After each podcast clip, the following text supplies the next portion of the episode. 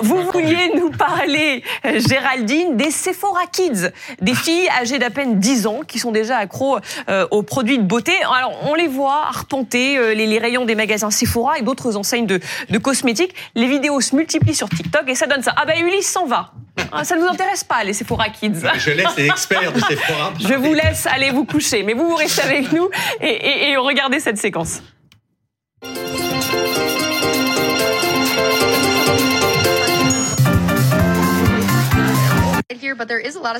Elle a pris quelques baumes à lèvres. Drunk éléphant. J'adore Drunk éléphant.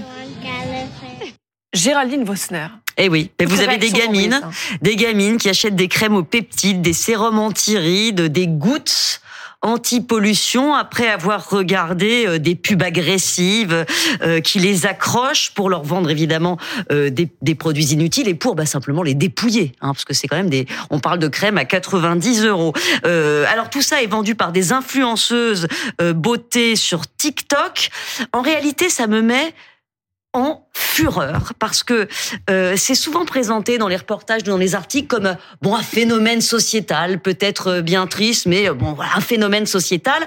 Euh, c'est pas un phénomène sociétal, c'est un viol de conscience qui ne sont pas formés, qui sont incapables de se défendre contre ces ces, ces, ces manipulations euh, marketing. Et c'est pour moi, une violence faite aux enfants qui devrait être condamnée euh, et qui d'ailleurs euh, est souvent beaucoup plus grave que le fait de vendre des crèmes. Euh, depuis depuis quelques mois, par exemple, dans des hôpitaux de France, on a on a des jeunes filles de 15-16 ans qui arrivent au bord de la mort parce que sur TikTok, on a voulu leur vendre des, des, des gélules qui feraient maigrir. Dans ces gélules, en réalité, il y a de l'argile et elles se elles imperméabilisent leur leur poche stomacale ju- jusqu'à arriver peut-être euh, à mourir. On ne prend pas du tout au sérieux ces questions-là, et je pense que c'est, c'est- ça va bien au-delà. Et effectivement, il y a un Un impact phénomène sanitaire puisque euh, les petites filles de, de 10 ans, euh, quand elles mettent ces crèmes-là, ces crèmes anti-rides, ça a un impact sur le peau. C'est évidemment pas du tout adapté. Florence Trouas, votre regard aussi de mère. Parce qu'en Oui. plus, euh, ce qui, ce qui est intéressant, c'est que ce sont des mamans qui filment leurs petites filles en train d'acheter des produits de beauté euh, chez Sephora, à à peine Ah. 10 ans.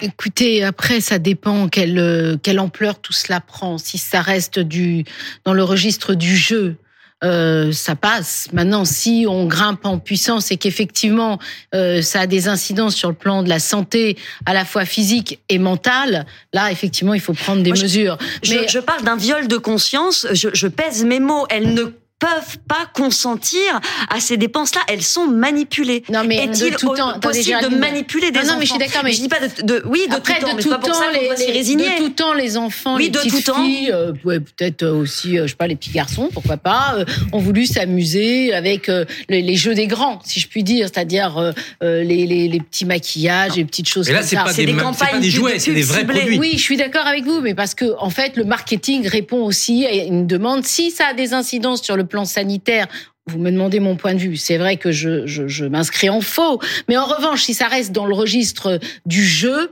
bon, bah, pourquoi pas Pourquoi Le- pas le- quel est le regard du, du papa Péricolégas quand il voit ça? C'est ces, ces enfants qui, qui euh, achètent des produits cosmétiques.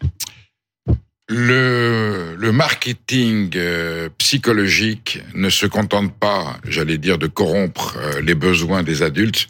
On s'attaque ma- maintenant au marché des enfants, à tous les points de vue. Ça peut être alimentaire, les publicités pour les produits sucrés le matin qu'on a régulés.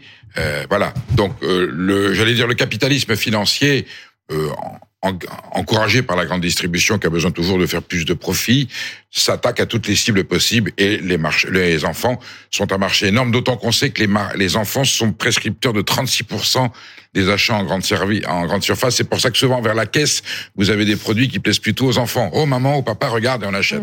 Donc c'est une cible facile. À nous à en être conscients. Euh, bien sûr qu'il faut dénoncer ça et au pouvoir public peut-être d'instaurer dans la mesure du libre échange. Hein. On va pas toucher à l'économie de marché, une petite régulation. En tout cas, pédagogiquement, tout de suite dans les milieux scolaires, dans les milieux euh, scolaires et en famille, attention, les petites filles n'ont pas à être euh, victimes. C'est un abus. Alors, il n'est pas sexuel, c'est un abus capitalistique, c'est un abus financier.